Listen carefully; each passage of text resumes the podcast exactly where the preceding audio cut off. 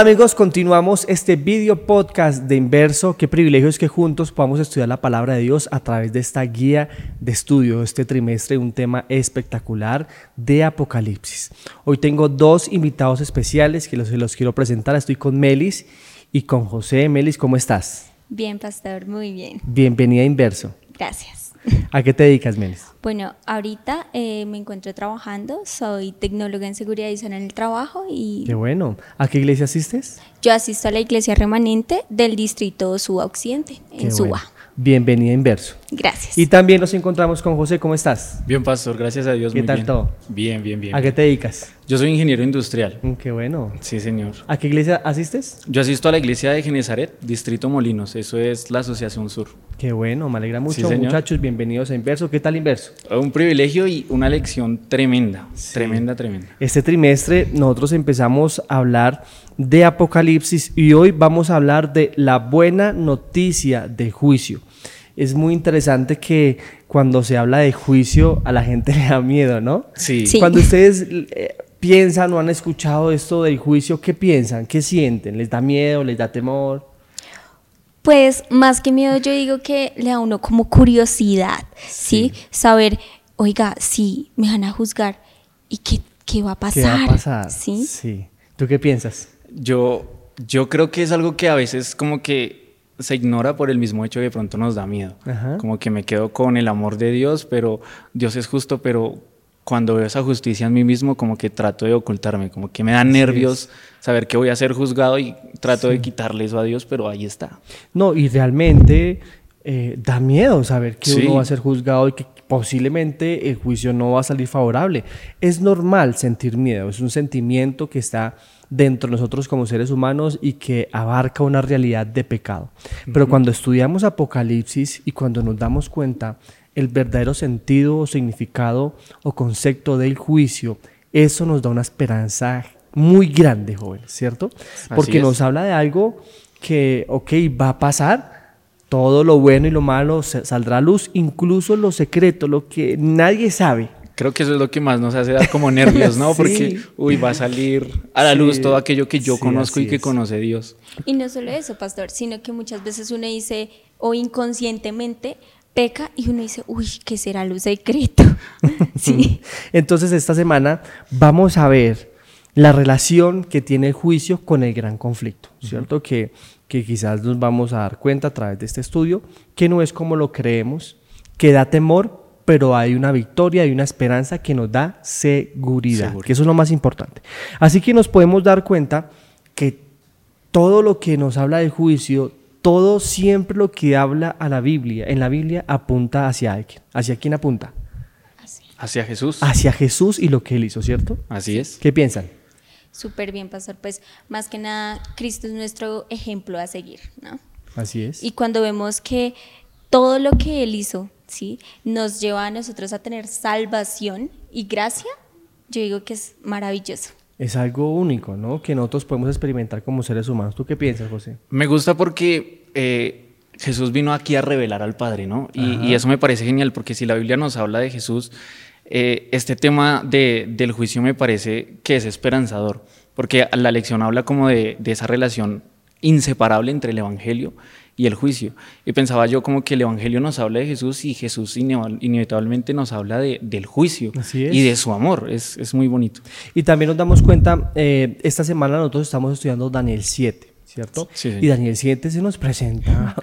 O sea, yo, yo me desinflo nomás en pensar lo que mi tocayo tuvo que vivir, algo espectacular, porque se le presenta la historia de la humanidad Así es. por completo, que incluso él no entendía las bestias, los significados, que él no entendía y, le costaba entender, y, y, eso tanto que tuvo que bajar el ángel Gabriel, el, Gabriel ocupó el lugar de Satanás en el cielo, ¿no? Entonces baja él y le explica y le da, a entender.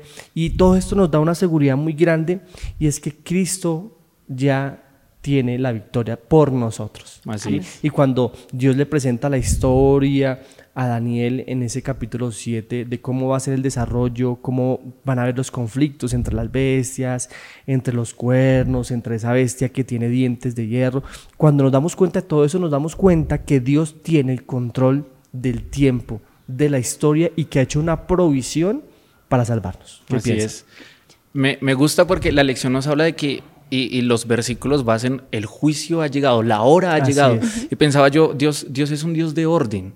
Y entonces eh, hablaba con alguien y decíamos, ¿por qué Dios no evita lo, malo? ¿Por qué permite lo malo? Porque entonces con esta lección yo pensaba, es que va a llegar el momento donde va a ordenar todo esto. y es, ese juicio, es ese momento. Entonces es, es, una esperanza de que todo va a volver a, estar en orden, que todo va, es ese momento, a no cuando yo quiero que sea. El, momento que Él ha designado. Así Pastor, yo digo que también en el momento que Dios le muestra todo eso a Daniel, yo digo, uy, él debe quedar como, uy, qué susto. Congojado.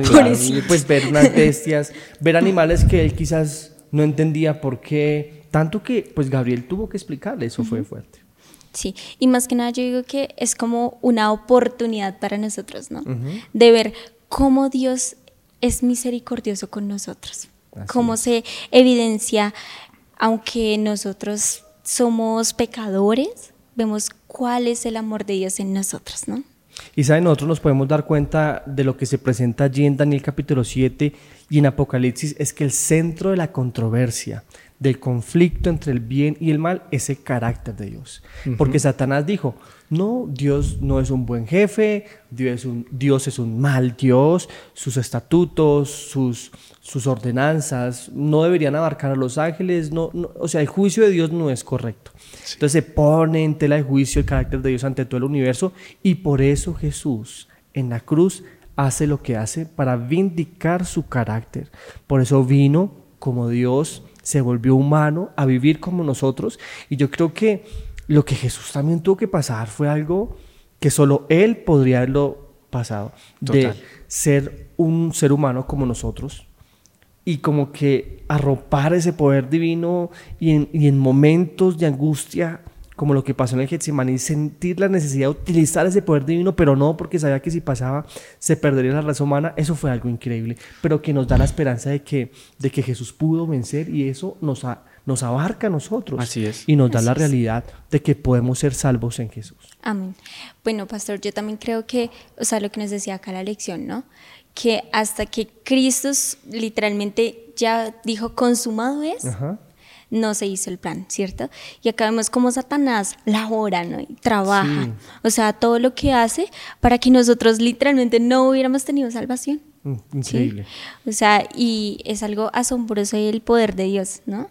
Y de hecho, si no fuera por el Evangelio eterno, pues nosotros no tendríamos esperanza ante el juicio. ¿Qué esperanza tendríamos si no es por el Evangelio? Que el Evangelio nos habla de la, de la muerte de Jesús. ¿Tú ibas a decir algo? Me gusta pensar que, que en el juicio no, no nos debe dar miedo porque a ver, no depende de nosotros. Es como que a veces lo pensamos así, ¿no? Como que en el juicio serán mis actos, será lo que hice, será lo que... Pero cuando lo vemos desde la perspectiva de que no, no eres tú, es lo que Jesús ya hizo, como que ya hay, tranquilidad, como anhelo que venga el juicio, como lo, lo, decía David en, en, Salmos 51 y en el 39, si no estoy mal, como, Señor, júzgame, júzgame ya, analiza mi corazón, como que dame el veredicto porque ya sé cuál es, sé que soy salvo por Jesús. Entonces eso me parece súper lindo porque no se trata de lo que yo pueda hacer o lo que haya hecho por salvarme, se trata de lo que Él ya hizo. Así es. Bueno, pastor, adicionalmente, bueno, lo que decía José es muy cierto, ¿cierto? Pues vemos que nosotros deberíamos decir, Señor, júzgame. ¿Sí? Júzgame para saber en qué estoy errando, en qué estoy fallando, porque muchas veces decimos, ay, pero no me sale, ay, pero quiero el trabajo y no me sale, ¿sí? Pero no nos damos cuenta que seguramente estamos haciendo algo mal que necesita un cambio total. Así es. Y saben usted, tú decías algo muy importante, y es que es verdad, Satanás ya está perdido. Satanás está vencido, pero no inactivo. Él no se quiere perder solo. Así Él sabe que ya perdió la batalla, pero hará lo posible para que todas las personas a las que ama a Dios, o sea, Dios nos ama tanto a todos que Satanás quiere arrebatarnos a todos para que todos se puedan perder porque sabe que esto le causaría un gran dolor a Dios. Y nosotros nos damos cuenta que en la cruz lo que el Señor hace nos evidencia, nos revelan que el juicio de Dios es justo y misericordioso. ¿Cierto? No podría ser un ángel, no podría ser nada, sino solo Dios quien podría vindicarnos del juicio que Dios iba a darnos, porque realmente sin el sacrificio de Jesús nosotros estaríamos perdidos porque pues no habría esperanza. Pero el sacrificio de Jesús nos da esperanza de que el juicio va a ser a nuestro favor si aceptamos lo que, lo que Él ha hecho por nosotros, porque tú lo decías, nosotros no tenemos que hacer nada. Dios ya lo hizo todo por nosotros. Pero aceptar lo que Dios hizo por nosotros, porque eso, eso no nos, entonces no nos va a decir, bueno, yo ya no tengo que hacer nada, entonces tenemos una vida de lascivia, una vida de promiscuidad, ¿cierto? Donde nos derrochamos. Dios ya va a hacer. No, no, no se trata de eso, se trata de aceptar lo que Dios hizo por nosotros, ¿verdad? Así es. Y siento que cuando lo vemos más a Él, como que nos damos cuenta cuán imperfectos somos y cuán necesitamos ser más como Él. Me gusta que la lección dice eso, dice como que hey, entre más veas a Dios, te vas a dar cuenta que realmente debes aceptar su salvación, su gracia, y eso es lo que te va a llevar a cambiar, a ser mejor, a ser diferente. Y eso me agrada muchísimo porque esa esperanza de que puedo ser diferente y que al final Jesús es quien se pone entre el Padre y yo y dice, Él, él es mi hijo, Él está conmigo, yo, yo lo justifico porque me ha aceptado. Me parece muy, muy bonito Pastor, pero me parece interesante que más que nada el juicio ¿sí? Es para darle a conocer a todos los otros mundos este mundo, ¿sí? Porque muchos se perdieron, ¿sí? O sea, más que nada es para darnos a conocer como un libro abierto. Así es. Y entonces nosotros estamos hablando de Daniel 7, lo que se presenta allí, ¿cierto? Que Dios le presenta la historia de surgimiento y de caídas de grandes imperios y de todo exactamente cómo será hasta el fin, hasta el juicio de Dios. Y nos damos cuenta también allí que ese juicio que se presenta allí en Daniel, se nos habla de que, de que es un juicio investigador, es decir, de lo que pasó, que eso hablaremos en la siguiente lección. Se habla de, lo que pasó del juicio investigador y también se nos presenta la escena del juicio ejecutivo. Lo que tú decías, los libros son abiertos ante todo el universo, ¿cierto? El libro de las buenas obras, el libro de los justos y el libro de los cuales, por, por lo cual somos juzgados, que es la Biblia, la palabra de Dios, los estatutos. Se presenta esto allí para que el universo entero contemple que el carácter de Dios es justo, que es benevolente y que se hizo hasta lo imposible por cada ser humano. O sea, que se, todo, todo fue provisto para que ustedes y yo, para que nosotros escojamos por Jesús. Eso será eh, presentado ante el universo y todo el universo tirará sus coronas delante de Jesús, delante de Dios, porque reconocerán el juicio de Dios que es verdadero. Yo creo que eso es lo más importante, ¿cierto? ¿Qué piensan? Me gusta pensar que incluso eh, aquellas personas que no aceptaron a Dios van a decir es justo. o sea, me parece genial eso porque no solo, las, no solo los otros mundos, van a perder no solo nosotros, sino los, los que se van a perder van a decir Dios es justo. Entonces me, me, agrada mucho eso porque realmente es ver que Dios es un Dios que no cambia. Su ley no cambió con el fin de salvarnos, es más, se entregó. Él, él la sentencia que era para nosotros la, recibió él, la recibió él. Y de esa forma muestra un Dios único, un Dios que no cambia es, es, muy genial pensar en y eso. Y por eso allí se nos presenta también una relación con Apocalipsis 4. Es que es importante, jóvenes, que entendamos que todo lo que se presenta en Apocalipsis también tiene una relación contundente con el libro de Daniel. Así es. O sea, no podemos estudiarlos por separados, tenemos que estudiarlos juntos para entender qué es lo que se nos está presentando y ver el marco general del gran conflicto entre el bien y el mal que Jesús y Dios es el vencedor y que ustedes y yo podemos ser vencedores a través de él. Y nos damos cuenta que en Apocalipsis 4 como que a Juan también se le presenta una alternativa y se le presenta una puerta abierta y nosotros también podemos ver a través de esa puerta de que definitivamente hay esperanza. Así de que aunque el juicio parece aterrador, da miedo, se nos eriza la piel, ¿ustedes alguna vez han pensado ¿Se han imaginado cómo será la segunda venida? Yo lo he hecho, muchachos, y yo he terminado mal. Porque uno se analiza y uno dice, me voy a perder. no tengo esperanza. O sea, pastor, yo digo que más que nada uno le da como nostalgia. Claro. Sí, por lo menos que muchas personas van a perder a sus familias, ¿sí? Hasta muchas veces uno dice, oiga, ¿y mi familia cómo estará? ¿Sí? ¿Cómo estará su vida espiritual? Así es. ¿Será que ellos llegarán al cielo conmigo? ¿Será que, cómo será ese momento en que llegue Cristo con sus ángeles y se escuche las trompetas? O sea, yo digo que es algo que eriza la piel totalmente. Es un evento único en la historia del universo y del mundo y que solo ocurrirá una vez. Y será el momento más importante y culminante de la vida del ser humano, de todos, no solo de los que creemos en Él de todos, porque es que Cristo viene, jóvenes. Así tú no lo creas, Cristo va a venir. Y si lo crees, pues prepárate para ese encuentro. Entonces nos damos cuenta que allí en Apocalipsis 4 también ocurre que se nos presenta una escena donde están los 24 ancianos, ¿cierto? Que allá la lección nos dice, nos hace alusión, que es importante que ustedes lo puedan leer. Aquí los 24 ancianos posiblemente tienen varios significados, que quizás son las personas que son salvas, porque como estamos hablando de juicio ejecutivo, quizás son todas las personas, o que también son las primicias que Jesús llevó al cielo. Sea como sea, nos damos cuenta que son personas que están salvas, que ellos enfrentaron tentaciones como nosotros, pero que pudieron vencer mediante la gracia de Cristo y a través de la, del poder del Espíritu Santo. Eso nos da una esperanza a nosotros, de que nosotros también podemos, de que es posible, pero no por algo que podamos hacer, sino por lo que Dios hizo primero. ¿Qué piensan? Pues pastor, más que nada yo digo que, o sea, yo me imagino esa escena, ¿no? Que personas ya salvas, van a estarnos mirando a nosotros, ¿no? Inclusive también, o sea, yo digo, uy, sí. sí, o sea, literalmente vamos a estar en un momento donde se va a definir todo. Todo. Sí. Todo, nuestra suerte y qué miedo, pero...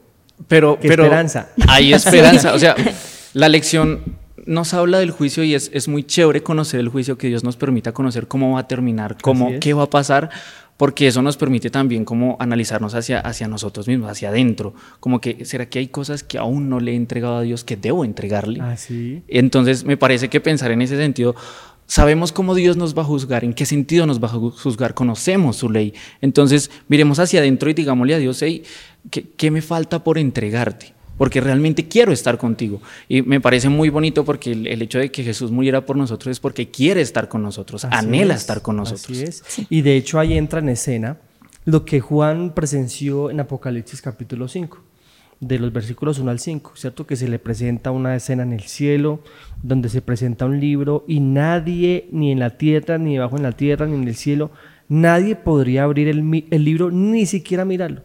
A Juan esto le da un, esto le da una conmoción tan grande que empieza a llorar porque ve perdida la raza humana. Así es. Pero ahí entra en escena el Cordero, porque Jesús es el único digno. Y allá a través de este simbolismo se nos presenta a nosotros un mensaje muy importante y es que el juicio definitivamente, como ustedes lo decían, es una buena noticia. ¿cierto? Porque Jesús, el único que puede abrir el libro, Él es el que está entre nosotros y Dios y le muestra las heridas al Padre y le dice, Padre, acá estoy por el pastor Daniel, un hombre malo, terrible. Así es. Pero, pero por mí, Señor, por mí, Él se arrepintió, pero por mí puede ser salvo. Le muestra las heridas a Dios, por cada uno de nosotros. Jesús le presenta las heridas ante el Padre y le dice, a través de estas heridas, Señor, perdónalos a ellos. Eso es algo increíble. Muy lindo porque yo, yo siempre he pensado esto, como que el, pecado fue lo que nos hizo distanciarnos de Dios y Jesús se convirtió en ese puente que otra vez nos unió al Padre, a papá. Entonces eso me parece muy lindo. ¿Tú qué piensas? Tú decías algo importante cuando hablabas de que Dios, o sea, Cristo se presenta delante del Padre, ¿no? Entonces me parece tan impresionante cuando nos dice acá la lección que Él va en ese juicio va y le dice al acusador, ah, ah, sí, mira mis heridas, yo pagué por él, yo pagué por, o sea, yo en la cruz di la vida por él, ¿sí? Y ahora él es salvo por nosotros. Entonces nos damos cuenta que el juicio es una muy buena noticia porque termina el reino del pecado. Es el fin del reino del pecado. Así que el juicio no nos debe dar temor, jóvenes, nos debe dar esperanza, porque el propósito del juicio no es investigar qué tan malos somos, sino es mostrar cuán bueno, es Dios. ¿Hay alguna invitación que le quieran hacer a los jóvenes que en este momento nos están viendo y escuchando? Empezamos por Melis. Bueno, yo más que nada quisiera invitarlos, uno, a estudiar la lección, porque este trimestre está, buenísimo. y dos, a que no sintamos temor, ¿sí? Nosotros tenemos la salvación ganada gracias a Cristo. Amén. ¿Tú qué piensas, José? ¿Qué invitación? Yo quiero decirles que no, no se trata de lo que podamos hacer o lo que trates de hacer, se trata de lo que Él ya hizo. Y pensar que el juicio, el juicio es la culminación del Evangelio, es cuando... Si es bonito estar aquí y conocer a Dios en medio de las dificultades, cuán más lindo va a ser estar allá frente a frente, sentado al lado, así como estamos nosotros y poder decirle Dios, gracias, porque aunque no era digno, tú me salvaste. Así es, jóvenes, recuerden no tener temor. Posiblemente en esta tierra pasaremos momentos de dificultad, de ansiedad, de mucha tristeza, pero no tengamos temor al futuro. Recordemos lo que Dios ha hecho en nuestro pasado y que ya la victoria está asegurada porque el Señor hizo todo lo que nosotros no podíamos hacer y es salvarnos. Dios les bendiga y un fuerte abrazo.